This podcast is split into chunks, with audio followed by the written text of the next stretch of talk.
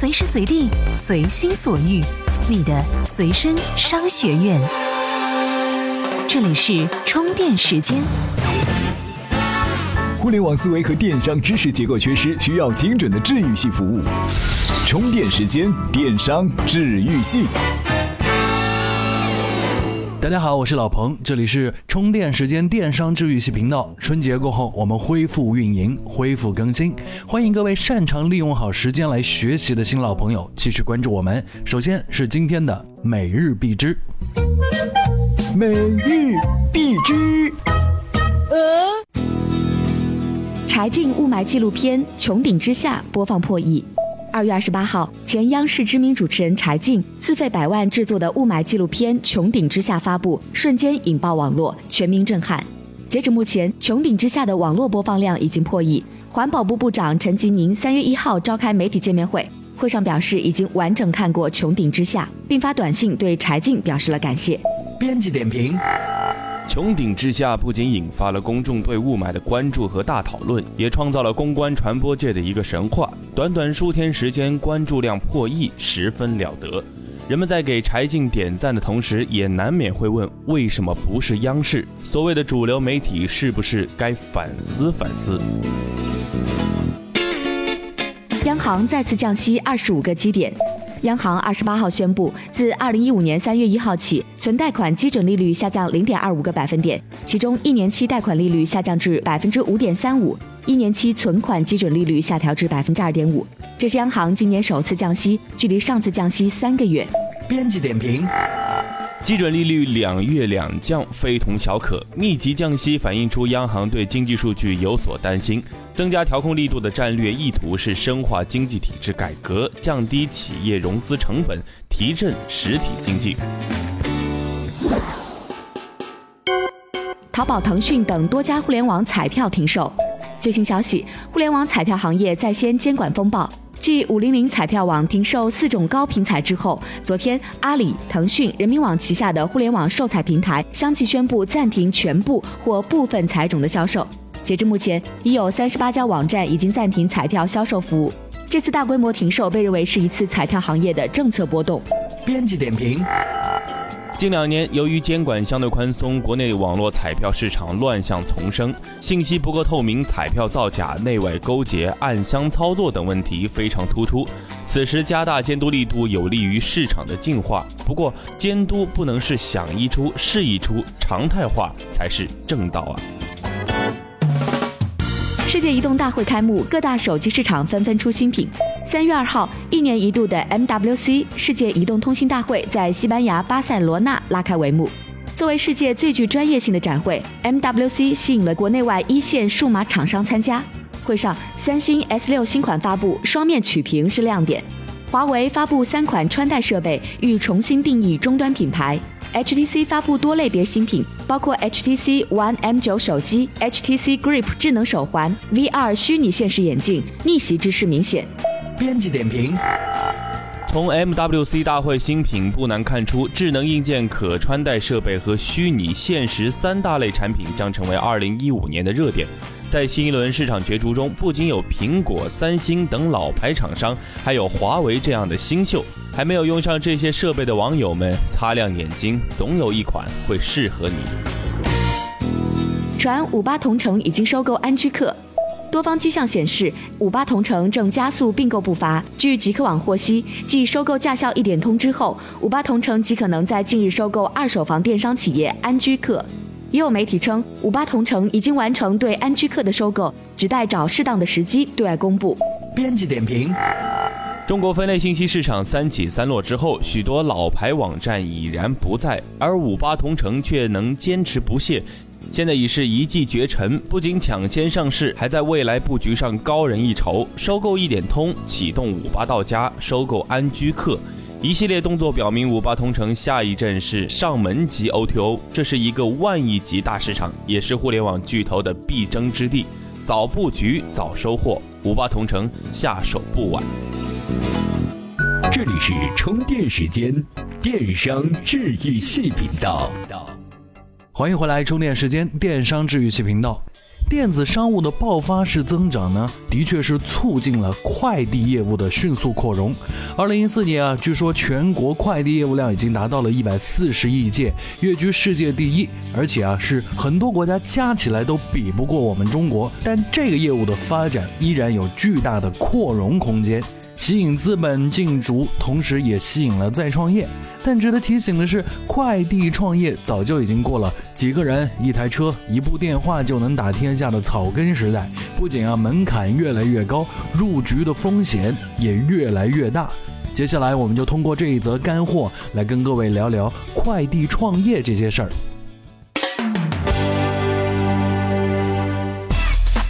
三家新创快递公司被查，快递创业将告别草根时代。前几天，国家邮政局官网的一则警示通告，再次将快递加盟的草根新创推到了聚光灯下。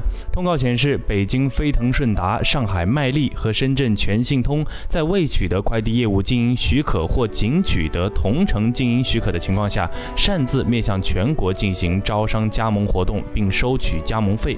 全国多个地方邮政管理局也对此发出警告。被查处的这三家快递公司均属于初创型企业，北京飞腾顺达。达与上海麦力成立于二零一四年，深圳全兴通的前身是深圳市永德旺运通货运代理有限公司，在二零一四年十月增资扩股后，才开始进军快递业。而三家快递公司被查的背后，是中国快递业巨大的行业发展潜力，在吸引资本青睐的同时，也吸引着不少初创公司入局。不过，随着相关制度的健全和监管规范的完善，快递公司创业门槛已经越来越高，诸如注册资金、经营物质、场地设施、员工培训和制度管理等，都有着明确的要求和规定。同时，在市场管理和空前壮大及激烈厮杀下，市场格局也早已形。成，除了部分细分专业化快递市场还有机会外，综合性快递领域已经没有初创公司的机会了。不仅高中低端快递市场已被顺丰、EMS、国际四大快递公司以及三通一达牢牢占据，京东一号店等电商也纷纷自建物流，且不容小视，再创业风险较大。从去年开始，快递行业的微利化、无利化、亏损化已经相当明显。快递公司的经营利润普遍在百分之五以下，加盟商的日子也不好过。就现在快递创业来说，资本是核心，快递加盟制向直营转型更是大势所趋。以前我们做快递啊，只要在一些拆迁安置小区用极低的价格租个门面，既做仓库又做经营场地，招募几个兄弟就可以加盟承包一个片区的业务。每一单四块钱上下的业务利润呢，也让人非常的疯狂。但如今红利期早已经悄然过去，大资本精耕细作，大智慧超级布局，这已经开始。要不了多久，物流的概念不再是一辆电动车和一筐货物了，而是一架架的无人机也说不定哦。上述内容我们要感谢每日经济新闻的记者李卓为我们提供。怎么样关注我们的微信公众号呢？您在微信内搜索“充电时间”就可以找到加 V 的我们了。关注后赶紧开始每日签到，积分可以兑换礼品哦。如果你在朋友圈里不断的看到各种品牌独到，而且啊品牌文化包装奇异度和精度都无比惊人的产品时，会有怎样的感受呢？比如妈妈的萝卜干。我的小白女性内裤，最爱吃干爹的豆腐，还有各种各样名字可爱、服务亲切的烘焙类产品，他们都是啊，基本上都是有档次的微商，却不算成功的商业，因为他们浓烈的包装品牌氛围，恰恰让他们的品牌失去了地气。接下来，我们就借鉴一篇关注 O2O 品牌的文章，跟大家分享一下电商品牌的提升攻略。四种方法快速提升 O2O 品牌影响力。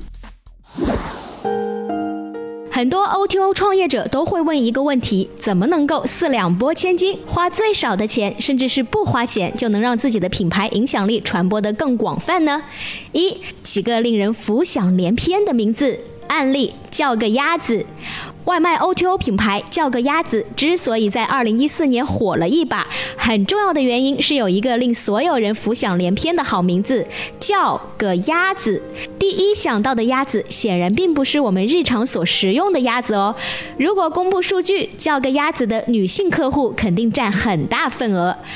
好名字是营销的第一课，品牌从最原始的意义来说，就是产品名称带来的影响力，因此起名字关乎 O2O 企业品牌的生死。二，通过重要渠道进行充分传播。案例：阿姨帮与三六零清理大师。阿姨帮作为一款 O2O 产品，主要的解决方式在移动端。那么，怎么来提升自己的品牌和 APP 下载量呢？这可不是制造话题、刷刷存在感就能完成 KPI 考核的。此前，阿姨帮推出五百万红包活动，抛出了保洁券、干洗券和保养券等优惠券，主要在三六零这个大渠道上进行发放。和三六零清理大师的一次深度合作，结果令阿姨帮的保洁订单量同比增长了六点三一。倍，APP 下载量同比增长四点七八倍，产品活跃度度同比上涨百分之三百零七。这足见三六零清理大师在内的渠道在给予 O2O 企业的价值有多大。但是很多 O2O 企业还没有注意到这方面巨大的影响力。三，紧跟热点话题蹭关注。案例：阿里去啊的模仿者们。京东奶茶妹的复制者们，二零一四年十月底，原淘宝旅行举行新闻发布会，推出新独立品牌去啊！令人没有想到的是，发布会仅有两页 PPT 内容的去哪里不重要，重要的是去啊！竟然引来了整个中国在线旅游圈及整个互联网圈的集体关注，营销狂欢。携程去哪儿、京东、途家、穷游、携程蹭的那叫一个兴奋。另外一个案例是，二零一五年初，有网友发现京东爱情故事的女主角章泽天悄悄清空了自己所有的新浪微博。太过巧合的是，刘强东也删除了去年公布两人恋情的微博。东茶分手，奶茶妹妹索要三千万分手费的说法先后传出。不过，一句煽情的“他从全世界删除了你，你却为他删除了全世界”，却在网络上走红，被做成各种版本的营销文案。我们虽然不赞同这种蹭话题的方式，但是对于 O2O 的创业者来说，利用自己的品牌和热点结合，刷刷朋友圈的存在感，还是效果不错的。四，想要获得认可，先自黑。案例：任志强黑 SOHO Thank you。二月初，SOHO 中国的短租项目 SOHO Thank you 正式开始租赁。身为掌门人的潘石屹，并没有一个劲的谈自己的新项目如何给业界带来了颠覆性的影响，而是找来了素有“任大炮”之称的华远地产董事长任志强来黑自家产品。任大炮自然也不客气的提出了，比如价格高。产品为了提高入住率，自家也参与等一些早为业界知晓的问题，但 SOHO 中国因此令业界赞赏和认可。最后，我们需要提醒 O2O 企业的一点就是，想要最省力、简单的方式提升品牌影响力，没有一种方法是屡试不爽的。O2O 品牌影响力这事儿，得摸索着慢慢来。希望上面我们说到的这几个案例，能够给正在听充电时间的经营者们一些启发。至少我们在选择经营方向上能够提供一些思路。啊，各位的企业在电子商务路线上的品牌影响力的操作，能够有的放矢。上述内容我们要感谢钛媒体的作者不怕开水烫的猪啊，这真的是一个作者的笔名哦。怎么样才能和其他喜欢咱们频道的伙伴们待在一起呢？首先，在微信搜索公众号“充电时间”，进入公众号，选择第三个按钮，点击群入口按钮，然后扫描你所在频道群的二维码，这样你就能随时随地和同频道的伙伴们待在一起了。O2O 在二零一四年达到了高潮，一时间，不管是媒体还是投资人或者创业者，都喜欢时不时就带上 O2O 的这个字眼，啊，表示他们紧跟潮流、紧跟趋势。一些 O2O 的明星创业公司，甚至被神化到一个非常让人难以置信的地步。今天呢，我们就通过这一则干货。带各位想要去探索一下 O2O 的本质，但我们说到的这些内容不一定对，不过呢，也是一些经过思考的内容，算得上是一些干货。O2O 的本质是什么？我们冷静的想一想。热潮背后的冷思考，O2O 的本质究竟是什么？O2O 的本质是什么？我们都知道，两个 O 分别是线上线下，核心在于链接，就是 To，而 To 的核心就是场景。当连接两个世界满足了人们的使用场景，比原有的使用场景更加优化、方便和节约了成本，那么这个 O2O 就能存在。这里也就存在着潜在的商业价值。这里总结了市面上十二个 O2O 的进化方向，供大家思考：一、区域互联网转型 O2O。区域互联网的实质就是本地区、本区域的一个媒介，因此有链接的作用。如何转型 O2O 呢？宁哲网络创始人周宁给出了很好的答案，就是结合商家做线下活动，活动本身可以把网站流量变成有效的垂直数据，让用户成为真实的 O2O 用户。当线下活动促成了商家和用户的交易后，网站也就真实的成为了 O2O 的平台。二、团购转型 O2O。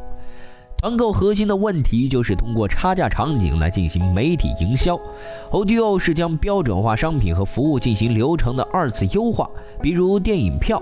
看电影就是标准化的商品和服务，不管是一个人看还是两个人看，电影院都要放的。因此和互联网公司合作是必须的。不像餐馆，好的餐馆杜绝团购。另一个是帮助电影院自建出票机，优化出票流程，同时自成 O2O 体系。如果团购是 C to C 的话，那么 O2O 的转型就如同团购开始做 B to C 了，更标准化，利润更大，而且稳定。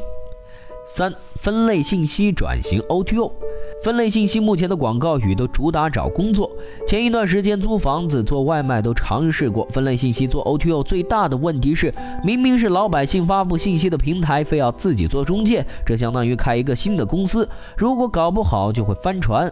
另一方面，做平台还是要聚焦在区域社区上，可以类比区域互联网的 O2O。另外，比如五八到家和五八本身的人群定位有一定的差异化。分类信息转型 O2O 优势不会很明显。四、吃饭外卖和打的 O T O。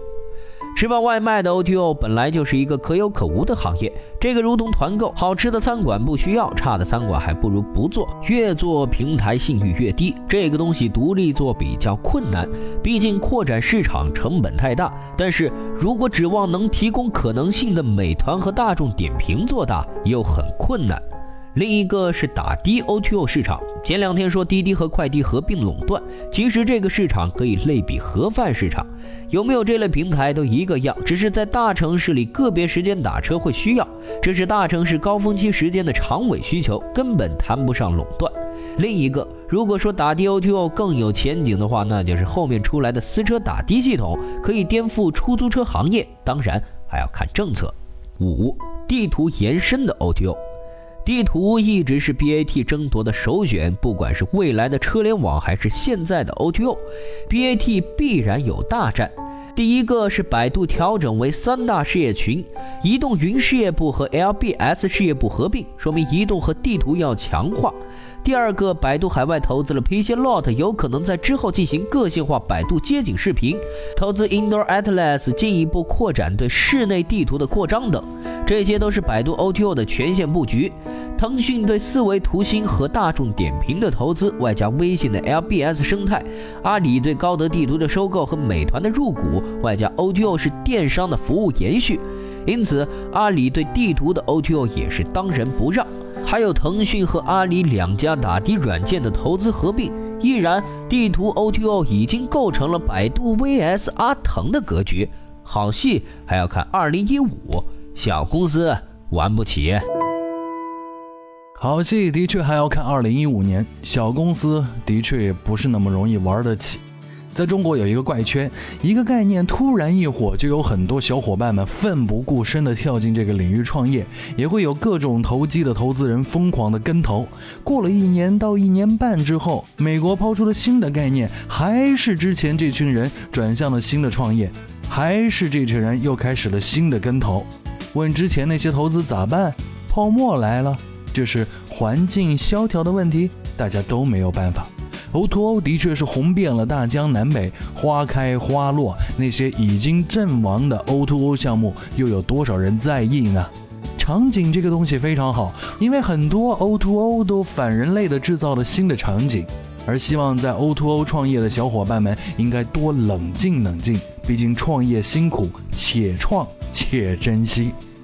以上内容我们要感谢网易科技的作者杨子超先生。另外还有七种 O2O 的进化方向和对于 O2O 的理解呢？各位可以在我们充电时间的微信公众号当中回复 O2O 方向，就马上可以获取。感谢各位收听我们的充电时间，这里是电商治愈系频道，致力于为电商知识体系缺失者提供各种各样的干货，以及希望在电商领域当中打拼的各位提供不断新鲜和有思想、有智慧。的资讯，下一次更新再会喽。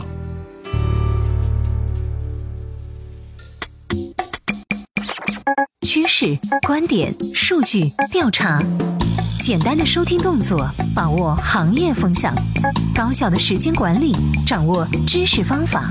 充电时间，时刻补充，随时在线，让观念永不落伍。